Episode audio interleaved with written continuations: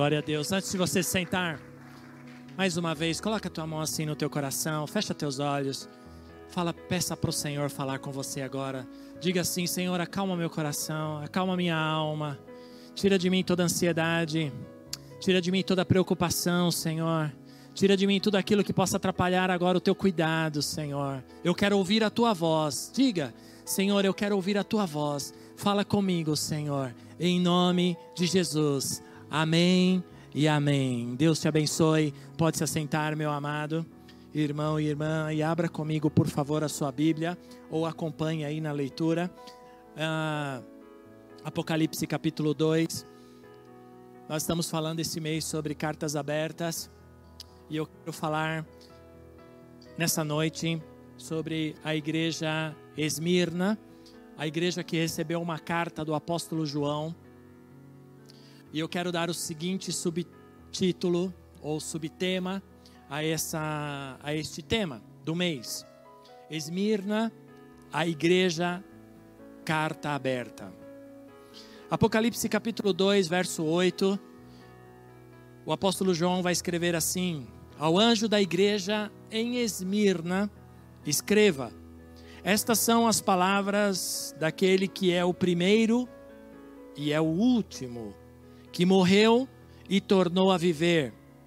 Conheço as suas aflições e a sua pobreza, mas você é rico. Conheço a blasfêmia dos que dizem judeus, mas não são, sendo antes da sinagoga de Satanás. Não tenha medo do que você está prestes a sofrer. O diabo lançará alguns de vocês na prisão para prová-los. E você e vocês sofrerão perseguição durante dez dias. Seja fiel até a morte, e eu lhe darei a coroa da vida. Aquele que tem ouvidos, ouça o que o Espírito diz às igrejas. Ao vencedor, de modo algum, sofrerá a segunda morte. Que Deus abençoe a leitura da Sua palavra ao nosso coração. A igreja em Esmirna é a igreja entre as sete que menos recebe exortação, que menos recebe uma censura do Senhor Jesus pelas palavras do apóstolo João. Pelo contrário, é uma igreja que recebe uma carta de ânimo, uma carta de esperança, uma carta de renovo, uma carta que traz uma, um fôlego para eles continuarem vivendo nos dias em que eles estavam passando. Eram os dias difíceis nessa época em que essa carta chega a Esmirna, eram tempos de terrível aflição, de terrível perseguição, de terrível afronta ao, ao, ao, nome, ao propósito dos discípulos e dos apóstolos que eram divulgar o reino de Deus e a palavra de Jesus Cristo. Eles estavam sendo perseguidos. E, a, e nesse momento chega uma palavra para eles de ânimo. E o verso 8, que é o primeiro, que ele, ele começa dizendo, ah, na parte B, ele começa dizendo: Estas são as palavras, esta é a carta, ou esta é a palavra daquele que é o primeiro e o último. Está, Jesus se apresenta a esta igreja por esta carta, ele se apresenta como aquele que é desde o começo, aquele que é o primeiro e que é o último, aquele que estava no início e que estará no final. Ou seja, para aqueles que são crentes mais ah, com mais idade, não vou falar mais velho porque não fica bem, mas crentes já maduros aqui, é o conhecido eu sou o Alfa e o Ômega, eu sou o princípio e o fim. E Jesus se apresenta para essa igreja dizendo isso. E, na realidade, ele aparece para o apóstolo João afirmando quem ele era. Eu sou o Alfa eu sou o ômega, eu sou o começo, eu sou o fim. E isso está manifesto aí mesmo em Apocalipse, que foi escrito pelo apóstolo João, no capítulo 21, no verso 6. Você vai ver é, é, o apóstolo João descrevendo essa presença, essa posição, esse começo e esse fim, esse alfa e esse ômega, que são as, a primeira e a última letra do alfabeto. E ele diz assim: Disse-me ainda, está, está feito, eu sou, Jesus dizendo, eu sou o alfa e o ômega, o princípio e o fim. A quem tiver sede, darei de beber gratuitamente da fonte da água da vida. O princípio que nós tiramos aqui desta, desta apresentação de Jesus, quando ele se revela, eu sou o primeiro e o último, ele está afirmando que não há um, um, um isolamento, não há um afastamento, ele está querendo dizer para nós: eu sei o que ah, está para acontecer, eu estive com você no começo e eu estarei com você até o fim, eu estarei todos os dias com vocês, porque está tudo planejado. Quando se fala, ah, quando o Senhor Jesus se apresenta para dizendo eu sou o primeiro e o último, ele está afirmando eu sei o que eu faço, eu sei o que ah, você precisa, porque eu estava quando você nasceu e estarei também no final quando você morrer. Isso está dizendo no nosso ah, tempo cronológico, no nosso tempo de vida, mas aqui Jesus se apresenta como um, um princípio que não tem ah, é, que não tem fim. Eu sou o começo. Eu estive na criação, mas o fim está determinado a mim, está em mim. Não está no tempo cronológico, não está no nosso tempo. E por isso muitas vezes nós nos perdemos em nossas coisas, nos perdemos em nossos dias porque nós não entendemos este tempo de Deus, nós não entendemos esse tempo ah, de Deus que é o Kairos, que é diferente do nosso, e nós nos ah, queremos in, ah, fazer coisas do nosso jeito, e aí não cabe, porque nós sabemos como ah, nascemos, mas não saberemos, ou não sabemos como, ou não saberemos como vamos, quando iremos morrer. Mas o princípio vai muito mais além, e eu vou falar sobre ah, esse a, essas características de morte, mas não agora, mais para frente.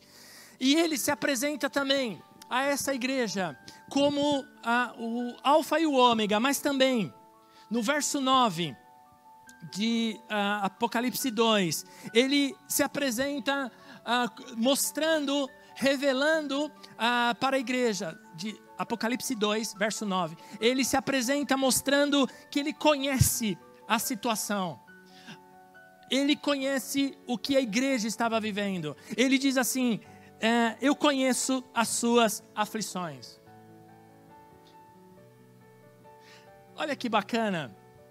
Pensa comigo por um momento. Eu quero abrir um parênteses aqui no meio desse sermão. Imagina você recebendo em sua casa, que hoje já não se usa mais isso, esse correio, essa carta escrita à mão, selada no correio, carimbado, isso é, é, é não é muito mais é, usual. É, existem outros meios, existem o, os correios eletrônicos, que são os e-mails, que são as cartas eletrônicas, que são as mensagens, enfim. Mas imagina você, minha irmã, meu irmão, estando no, estando passando pelo que você está passando, porque eu não sei o que você está passando, eu sei o que eu estou passando, e certamente há aflição aí, porque ah, se você não tem aflição, se você não está passando por momentos difíceis, ah, se você está vivendo uma, a sua vida uma vida tranquila, me fala onde é que você mora, porque eu vou lá morar com você, porque eu vou te trazer problemas, porque tá, alguma coisa está errada.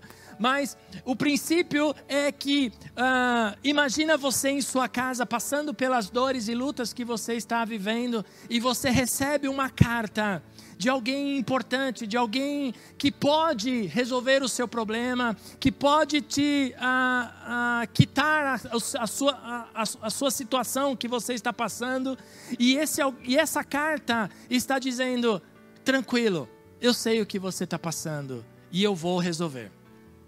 Como você reagiria? Você dormiria tranquilo, tenho certeza? Você, opa, graças a Deus, né? Meu tio rico morreu. Não, não foi isso.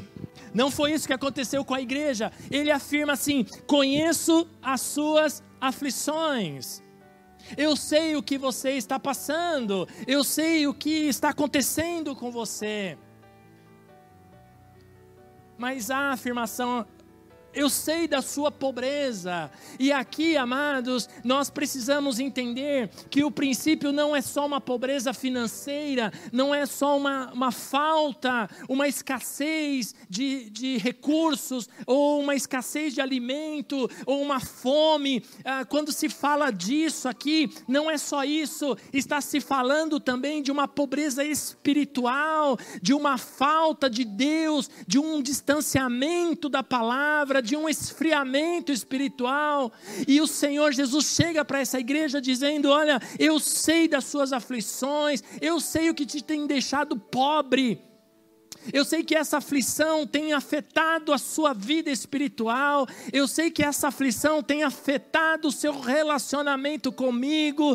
Eu sei que essa relação, que essa aflição tem, tem perdido o seu relacionamento de adoração comigo. Eu sei que essa aflição tem te feito perder a oração, tem te feito perder a adoração que tinha comigo e você se tornou uma pessoa pobre pobre de espírito, uma pessoa pobre espiritualmente, uma pessoa pobre ah, de, de, de, de recursos para avançar na sua vida ministerial. E Jesus afirma para a igreja, dizendo: Mas você é rico. Você pensa que está passando por isso, você pensa que está vivendo nessa situação, você pensa que está morrendo, mas você é rico. Você precisa olhar para você. Ó, oh, põe teu coração aqui em mim. Você precisa olhar para você de uma forma diferente. Você precisa orar, olhar para você de uma forma uh, diferente daquilo que você se vê. Você não é pobre, você é rico. Amém? E ele diz: Conheço aqueles que estão falando mal de você, conheço aqueles que estão falando mal de você. Porque falar mal, sempre vai ter alguém falando mal da gente, não é verdade? Sim ou não? Sempre vai ter gente nos julgando, sempre vai ter gente nos criticando, sempre terá gente nos, ah, ah, nos amaldiçoando. Infelizmente, não deveria ser assim, verdade ou não? Mas infelizmente, tem, sempre haverá. Enquanto o mundo existir, haverá pessoas, às vezes na nossa família, às vezes no nosso trabalho, às vezes no trânsito. Quantos não, mal, não nos maldizem no trânsito quando erramos por acaso?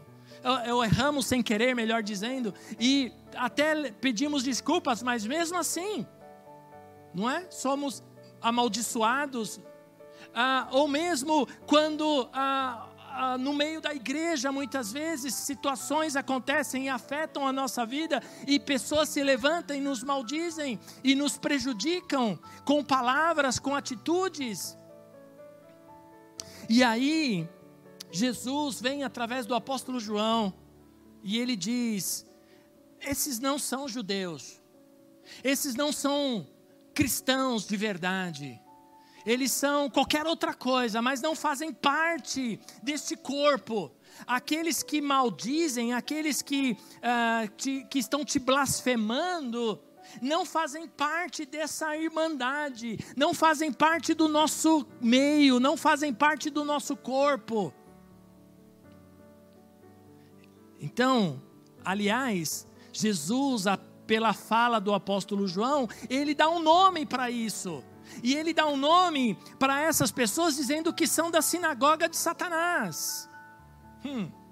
E olha, está se falando é, de pessoas que frequentavam o templo. Sinagoga era o templo.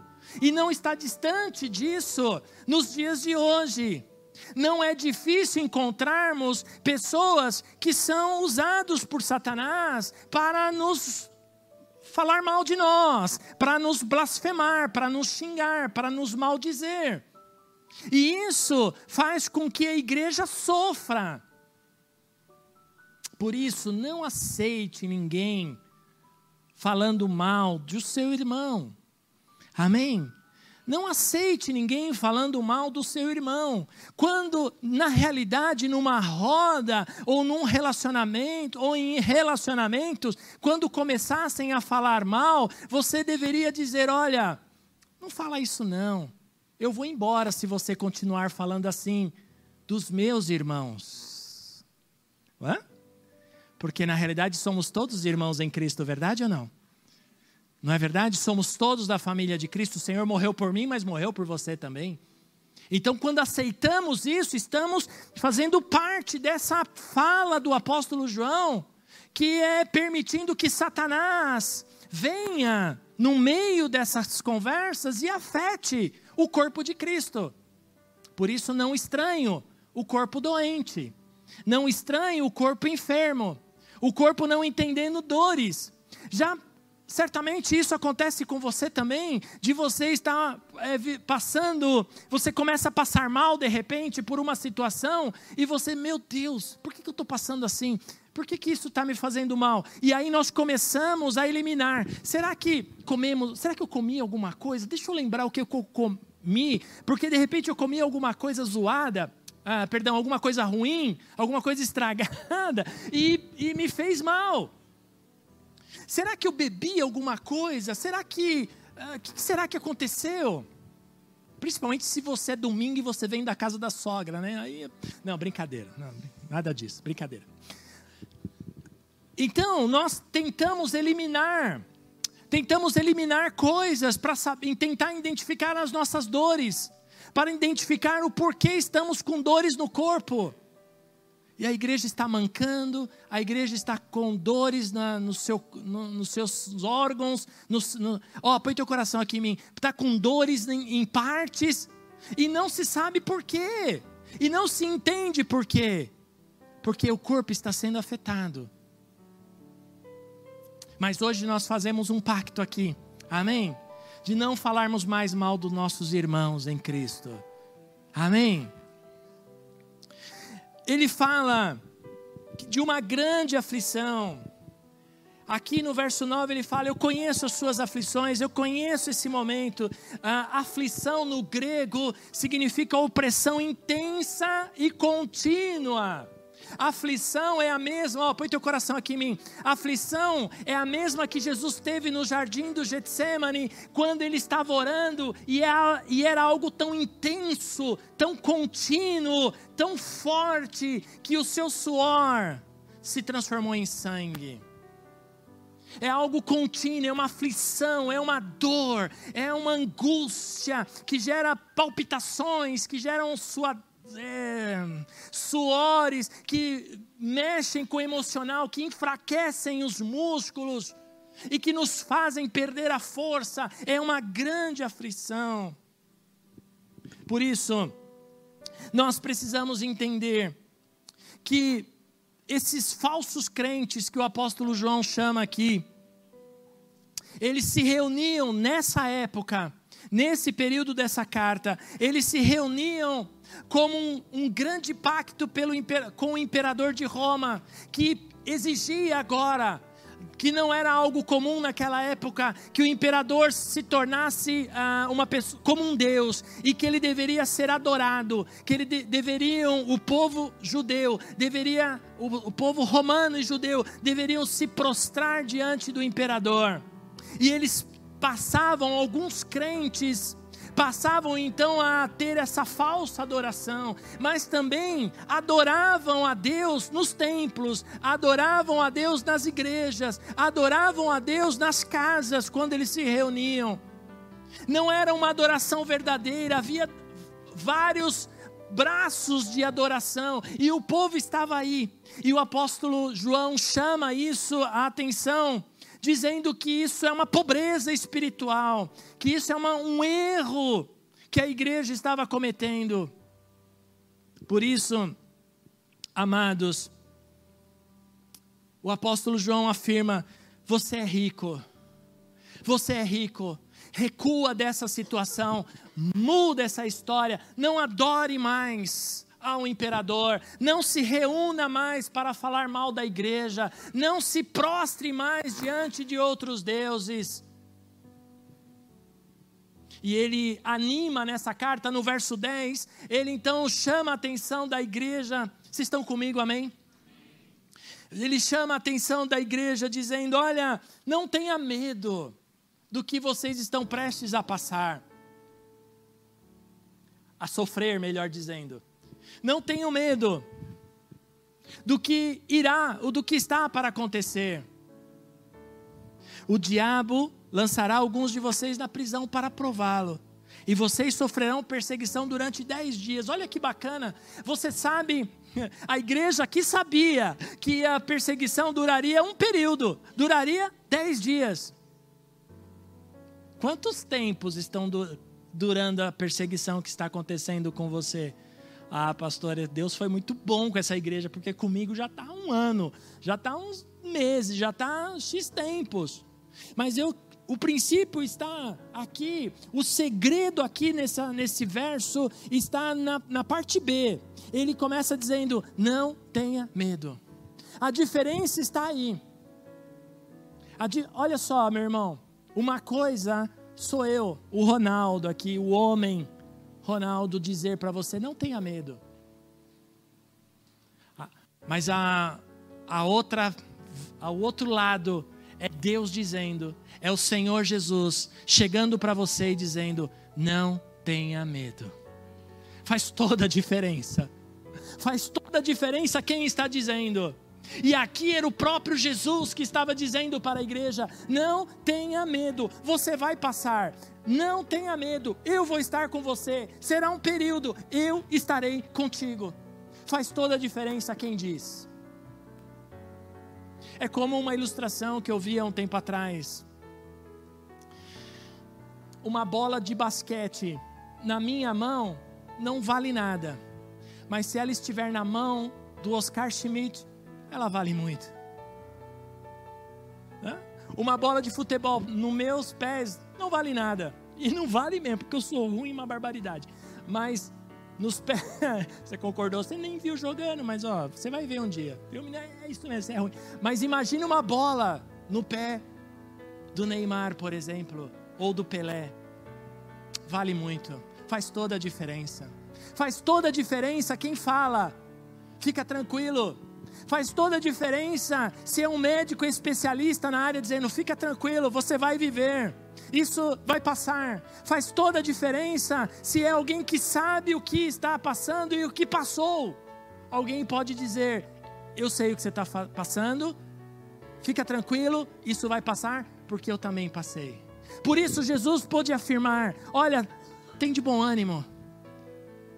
Tem de bom ânimo eu venci o mundo. No mundo vocês terão, terão aflições, mas tem de bom ânimo. Eu venci o mundo. Jesus está dizendo: Eu passei, eu consegui. Você também vai conseguir. Você também vai poder dizer uh, que venceu. Agora, o segredo está: não tenha medo. O ponto crucial desse verso está na parte final, na parte B desse versículo uh, ah, 10 onde o autor afirma, o apóstolo João afirma, dizendo: olha, vocês vão passar por aflições, vocês serão presos, vocês vão passar por algumas uh, dificuldades, mas seja fiel até a morte, e eu lhe darei a coroa da vida. Faz alguns tempos, os inimigos da igreja têm se levantado para tirar os inimigos da igreja do Senhor Jesus, não igreja a organização, mas a igreja pessoa, a igreja que sou eu, que é você, mas também é, podemos ah, também nos posicionar como igreja organização. A, ah, as igrejas têm se levantado para tirar a fidelidade de nós, tirar a fidelidade até a morte. Temos, temos falhado nesse princípio como homens e como mulheres. Ó, oh, presta atenção nisso, por favor, que eu estou dizendo. Temos falhado no princípio de sermos fiéis, de sermos leais com as nossas autoridades, com os nossos pastores, com os nossos líderes esse princípio de fidelidade, eu não posso dizer, eu vou repetir e enfatizar essa minha fala. Por favor, põe teu coração em mim. Se você não lembrar de nada do que eu falei hoje, tudo bem, mas lembre-se dessa frase: não adianta, eu não posso, e não é verdadeiro eu dizer que sou fiel a Deus e não ser fiel às minhas autoridades. É, é falso. Não é verdade. Você não pode dizer eu sou fiel a Deus, mas não respeito as minhas autoridades. Eu sou fiel a Deus, mas eu não, não obedeço os meus pastores. É uma fidelidade falsa, não é verdadeiro. O princípio da fidelidade ela é completa.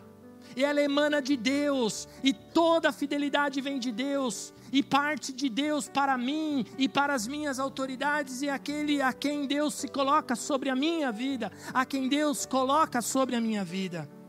E o chamado de Deus aqui para a igreja de Esmirna, como carta aberta, é dizendo: seja fiel e fiel até a morte. Não até a hora da morte, mas até a morte. Eu vou explicar isso já. Em Apocalipse capítulo 5, vocês estão comigo, amém? Em Apocalipse capítulo 5, verso 1 até o verso 7, uma leitura um pouquinho longa, mas se faz necessária. O apóstolo João, ele tem uma visão extraordinária. Veja só que interessante, leia comigo ou leia aí na sua Bíblia. Ele diz assim: Então vi na mão direita daquele que estava sentado assentado no trono um livro em forma de rolo, escrito de ambos os lados e selado com sete selos. Vi um anjo poderoso proclamando em alta voz: Quem é digno de romper os selos e de abrir o livro? Mas não havia ninguém, nem no céu, nem na terra, e nem debaixo da terra, que pudesse abrir o livro ou sequer olhar para ele. Eu chorava muito, porque não havia ninguém que fosse digno de abrir o livro e olhar para ele. Então um dos anciãos me disse: Não chore. Eis aqui o leão da tribo de Judá, a raiz de Davi, venceu para abrir o livro e os seus sete selos. Depois vi um cordeiro que parecia ter estado morto, em pé, no centro do trono, cercado pelos quatro seres viventes e pelos anciãos. Ele tinha sete chifres e sete olhos, que são a, os sete Espíritos de Deus enviados por toda a terra. Ele se aproximou e recebeu o livro da mão direita daquele que estava assentado no trono, assentado no trono. Aqui nós vemos uma, uma visão extraordinária que o apóstolo João tem uh, deste livro. Livro é uma história, representa uma história, representa fatos. E aqui é livro da vida. E esse livro estava fechado, estava selado, lacrado. Isso representa uma história que ainda não tem fim, não chegou o fim, uma história que ainda não está completa. Estes selos representam o jeito de guardar aquelas informações, um jeito de proteger aquelas situações, aquelas informações que estavam escritas naquele livro. O número 7 é a perfeição. Fala da, da, da perfeição da, das informações que estavam guardadas naquele livro. E o verso 3, ele afirma, desse verso, desse capítulo, ele afirma que não havia ninguém que pudesse abrir aqueles livros que estava selado, que estava fechado, ninguém com autoridade capaz de poder romper aqueles selos. E ele fala que não havia ninguém, nem no céu, nem na terra, nem debaixo da terra, que pudesse abrir, sequer olhar para ele. E se nós pensarmos e falarmos desses princípios do céu, estão as potestades, os, anjos, ah, na terra estão os governantes e autoridades, e até debaixo da terra, ah, e também debaixo da terra, ninguém podia ah, ter condições suficientes para abrir aquele livro que continha ou que, ah, que contém o nosso nome e a história que está ali, que ainda não está terminada, não está descrita.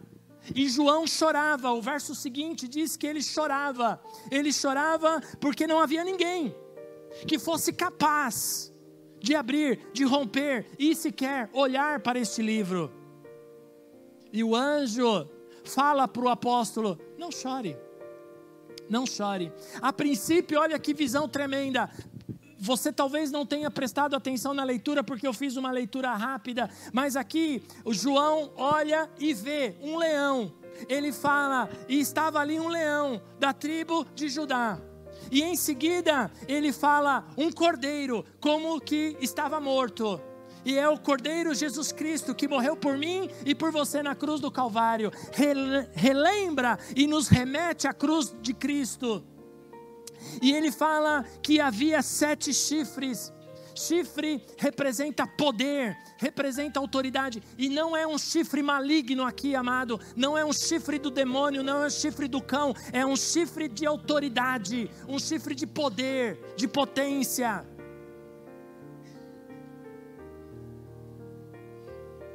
E havia sete olhos que veem todas as coisas.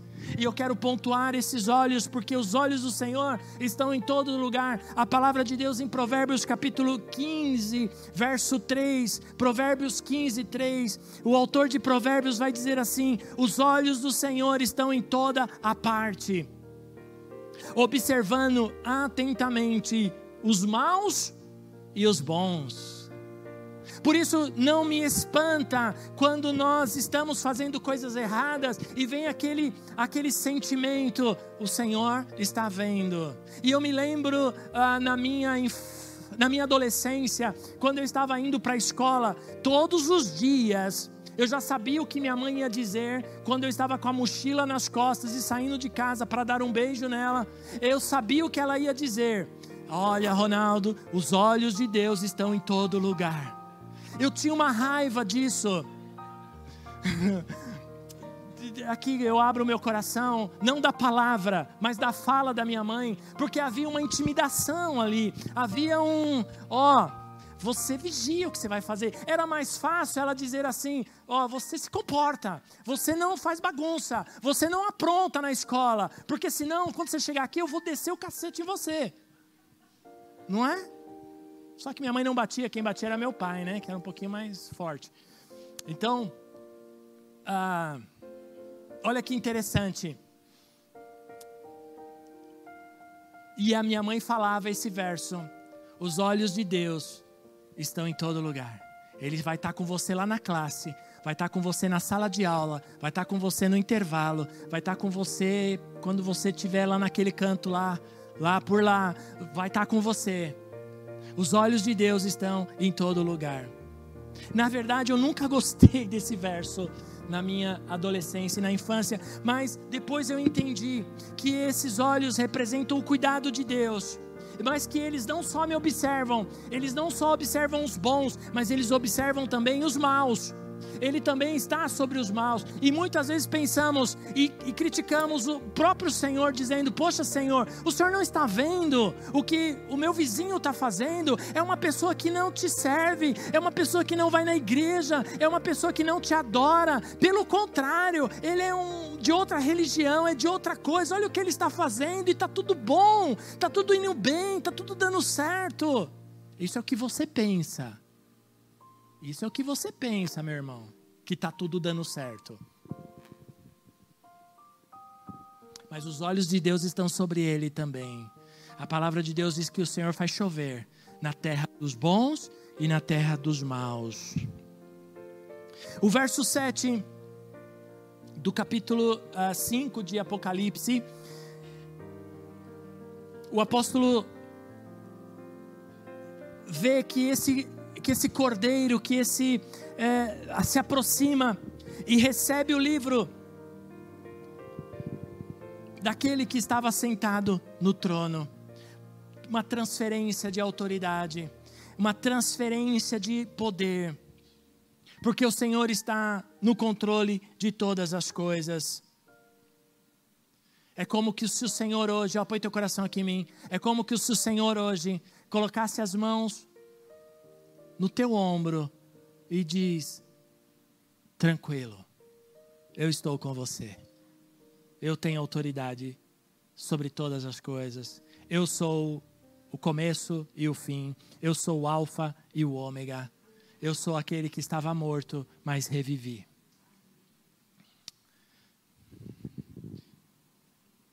E sabe o que me traz o pano de fundo de tudo isso? É o que está em Apocalipse capítulo 2, verso 10, do que nós lemos. Por favor, põe para mim aí que eu, eu apaguei aqui sem querer o verso 10. Aí está. Não tenha medo do que vocês estão prestes a sofrer. O pano de fundo desse verso que eu quero compartilhar com você é a história de Daniel e seus amigos lá na Babilônia, onde eles mudaram os seus nomes sentaram à mesa, onde ah, Nabucodonosor mudou seus nomes, aliás, onde eles sentaram à mesa do rei para comer. E quando foram levados para a adoração ao rei, eles disseram: não, não.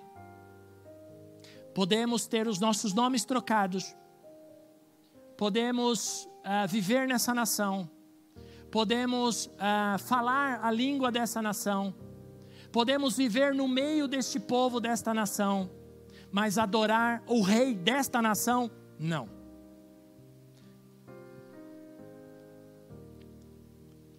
Então, em troca disso, em troca dessa negativa, dessa adoração falsa, dessa adoração compartilhada que queriam colocar para Daniel e seus amigos, que é a mesma coisa que o mundo coloca em nossa, em nossa frente todos os dias, que nós adoremos as coisas do mundo, que nós adoremos pessoas, que nós nos importemos mais com pessoas do que com Deus, que essa falsa adoração seja normal. Exatamente isso que Deus, ah, perdão, que esse Nabucodonosor queria fazer com esses homens, com esses uh, homens de Deus que estavam ali vivendo uh, como uh, sábios, e ele fala: vocês eh, têm que me adorar. E eles disseram: não, não vamos adorar, não vamos nos curvar. E então foi-lhes dado o que? Fornalha. Foi-lhes dado o que? Cova dos leões.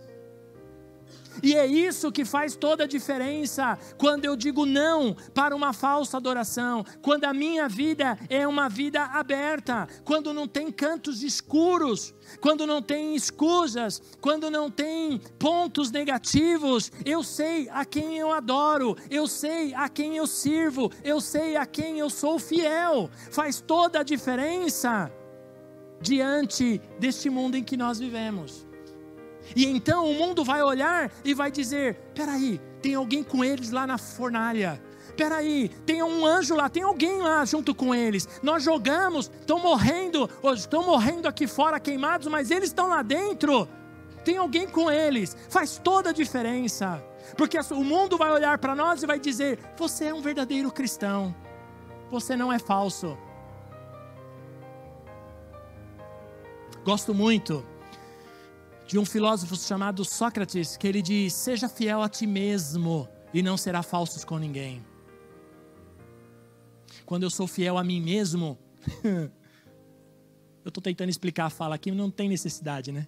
Seja fiel a ti mesmo e não será falsos com ninguém. Salmo 115. Vocês estão cansados? Amém. Estou terminando, prometo.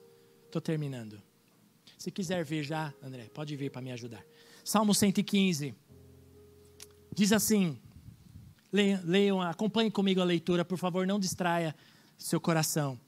Não a nós, Senhor, nenhuma glória para nós, mas sim ao teu nome, por teu amor e por tua fidelidade. Hum. Porque perguntam as nações: onde está o teu Deus? O nosso Deus está nos céus e pode fazer tudo como lhe agrada. Os ídolos deles, de prata e ouro, são feitos por mãos humanas. Têm boca, mas não podem falar, olhos, mas não podem ver, têm ouvidos, mas não podem ouvir, nariz, mas não podem sentir cheiro, têm mãos, mas não podem apalpar, pés, mas não podem andar, e não emitem som algum com a garganta tornem-se como eles, aqueles que o fazem e todos os que neles confiem, confiam. Confie no Senhor, ó Israel. Ele é o seu socorro e o seu escudo. Confiem no Senhor, sacerdotes. Ele é o seu socorro e o seu escudo. Vocês que temem o Senhor, confiem no Senhor. Ele é o seu socorro, ele é o seu escudo. O Senhor o Senhor lembre-se de nós, ó Senhor, lembre-se de nós e nos abençoará. Abençoará os israelitas, abençoará os sacerdotes, abençoará os que temem ao Senhor, do menor ao maior. Que o Senhor os multiplique. Vocês e os seus filhos sejam vocês abençoados pelo Senhor que fez os céus e a terra. O, a terra. O mais alto dos céus pertence ao Senhor, mas a terra ele confiou ao homem. Os mortos não louvam ao Senhor, tampouco nenhum dos que descem silêncio, ao silêncio, mas nós bendiremos o Senhor desde agora e para sempre. Aleluia e amém. Quero entrar na conclusão desse sermão dizendo: se Jesus disse para não ter medo, não tenha medo, fique tranquilo, fique tranquila, minha irmã. Deus tem o controle de todas as coisas, mesmo que nós não vemos, mesmo que nós não percebemos. O sofrimento, por causa do nome de Cristo, traz maior glória a Ele. Então, por que a igreja sofre? Por que nós sofremos? Para que Cristo seja glorificado. Quando mostramos como cartas abertas, alguma maneira, de alguma maneira, tudo o que ele fez por nós. Mesmo você sofrendo hoje, mesmo você passando pelo que você está passando, você pode olhar para trás na tua vida e dizer claramente, com uma mão levantada: Eu sei, pastor, da onde Deus um dia me tirou. Vou repetir, porque talvez você não tenha prestado atenção. Mesmo você hoje, vivendo uma aflição, vivendo um, um, um momento duro, um momento terrível, de uma dor na alma dilacerante, você pode aí no meio de levantar as suas mãos e dizer: Eu sei, pastor, da onde Deus um dia me tirou. Isso faz toda diferença.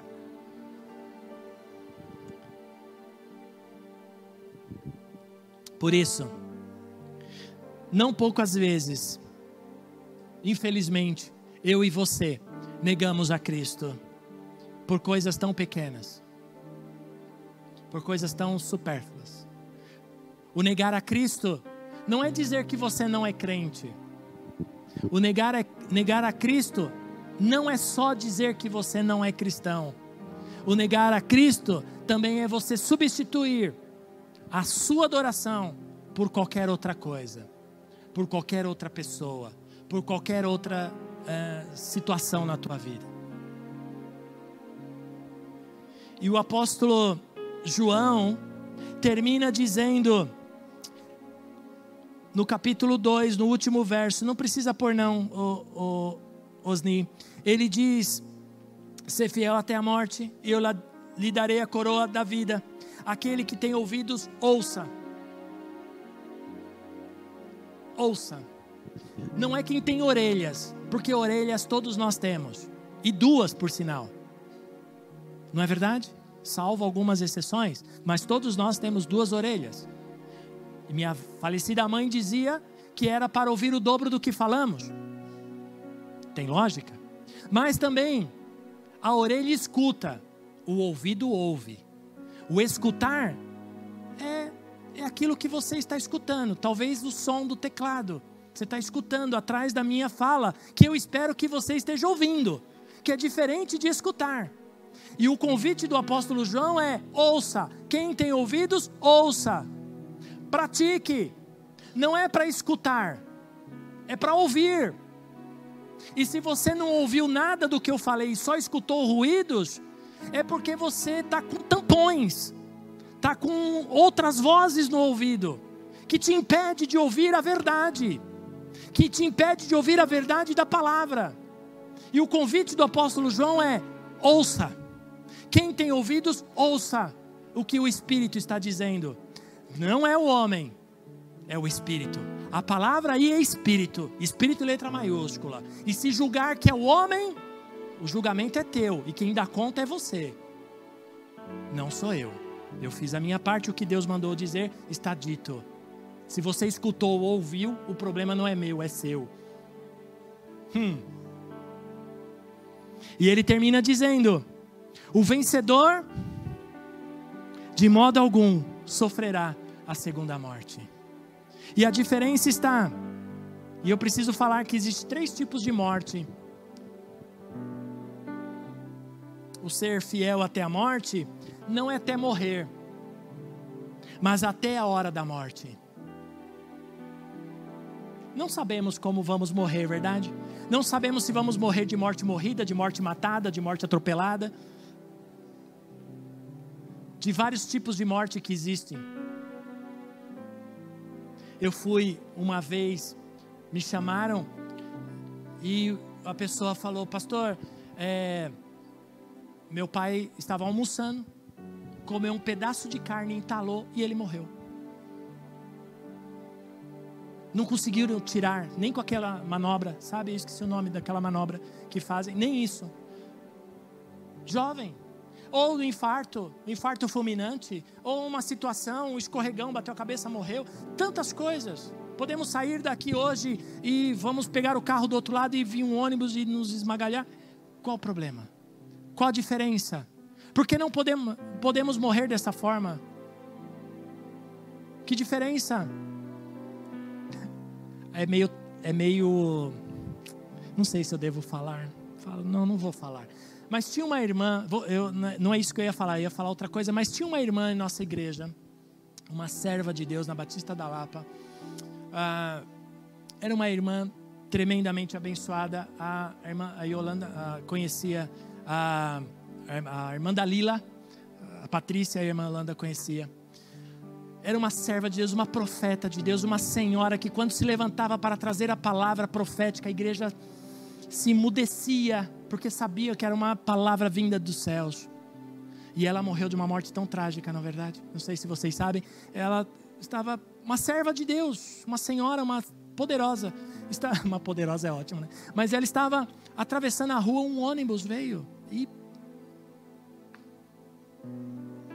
de uma e aí eu perguntei para o meu pastor na época, eu falei, pastor, inconsolável, porque eu amava aquela, a gente chamava ela de vó da Lila, era uma senhora querida, que abraçava a gente, trazia, vivia, vivia com. Eh, a gente é criança, adolescente, vivia com bala, e a bolsa cheia de bala. A gente ia mais para pegar bala do que qualquer outra coisa. Mas, e aí, e eu peguei, perguntei para o meu pastor, pastor, por que desta forma?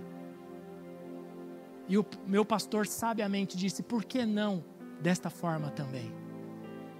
Às vezes achamos que por sermos filhos de Deus, vamos morrer como um passarinho. Mas passarinho morre de pedrada também.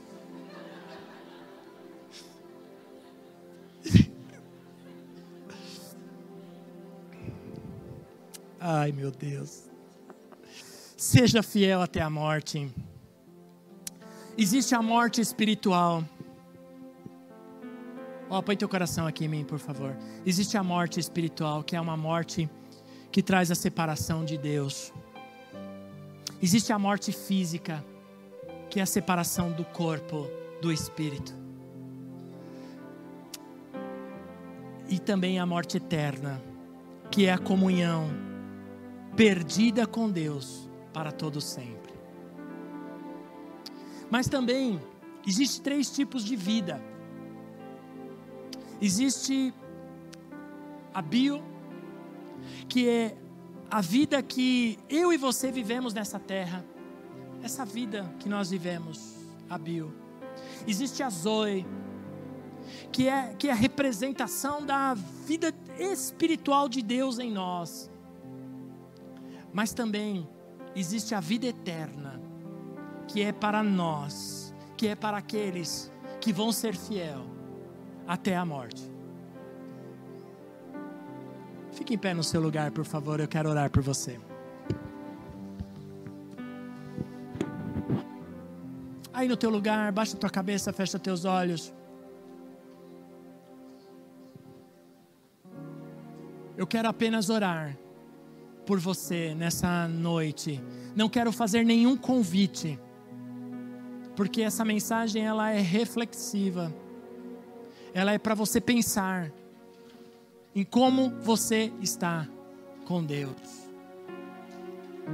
O que você tem feito da tua vida? o que você tem feito dos seus relacionamentos, o que você tem feito do seu chamado, o que você tem feito da tua vida espiritual. Aí no teu lugar, fecha teus olhos, abaixa tua cabeça. Só para você não se distrair com nada. Pai Santo, Pai querido, Tu estás aqui, Senhor. Obrigado, Espírito Santo, pela conscientização desta palavra em nosso espírito, em nossa mente. Obrigado, Senhor, por aqueles que ouviram. Mas obrigado também por aqueles que só escutaram, Senhor. Que o teu Espírito Santo toque em cada coração, Senhor, nessa noite. Para que possam ser guardadas cada palavra, Senhor, nessa noite, em cada uma dessas vidas que aqui está, Senhor. E que cada coração aqui, Senhor, possa ser cheio de Ti, Senhor cheio da tua vida, cheio da tua graça, cheio das tuas promessas, Senhor. Que possamos ser cartas abertas, Senhor. Eu quero ser fiel a Ti, Senhor, até a morte. Eu quero ser fiel a Ti. Diga aí, meu irmão, diga aí, minha irmã. É tempo de você dizer, Senhor, eu me arrependo. Eu quero ser fiel a Ti até a morte, Senhor. Ser fiel a minhas autoridades. Ser fiel, Senhor, à Tua igreja. Ser fiel à Tua palavra. Oh Senhor, tu estás aqui, ó Pai. Tira todo o peso agora dos nossos ombros, Senhor. Tira toda a angústia, Senhor. Que tenhamos calma, Senhor. Acalma agora o nosso espírito. Acalma agora a nossa alma, Espírito Santo. Em nome de Jesus eu te peço, Pai. Acalma a nossa alma, Senhor. Tira toda aflição, Senhor. Tira toda angústia, Senhor. Oh, Pai amado, Santo, Santo é teu nome, Senhor. Toda a terra está cheia da tua glória, Senhor. Tu estás aqui, Senhor. Aleluia, aleluia, tu estás aqui, Senhor. Adora teu Deus essa noite. Que o Senhor volte a trazer vida para você. Que o Senhor volte a trazer ânimo para você. Que o Senhor volte a trazer força para você Não tenha medo, o Senhor está com você. Não tenha medo, o Senhor está no controle de todas as coisas. O Senhor te trouxe aqui hoje para dizer isso. Eu estou com você, eu estou no controle de todas as coisas. Santo é teu nome, Senhor.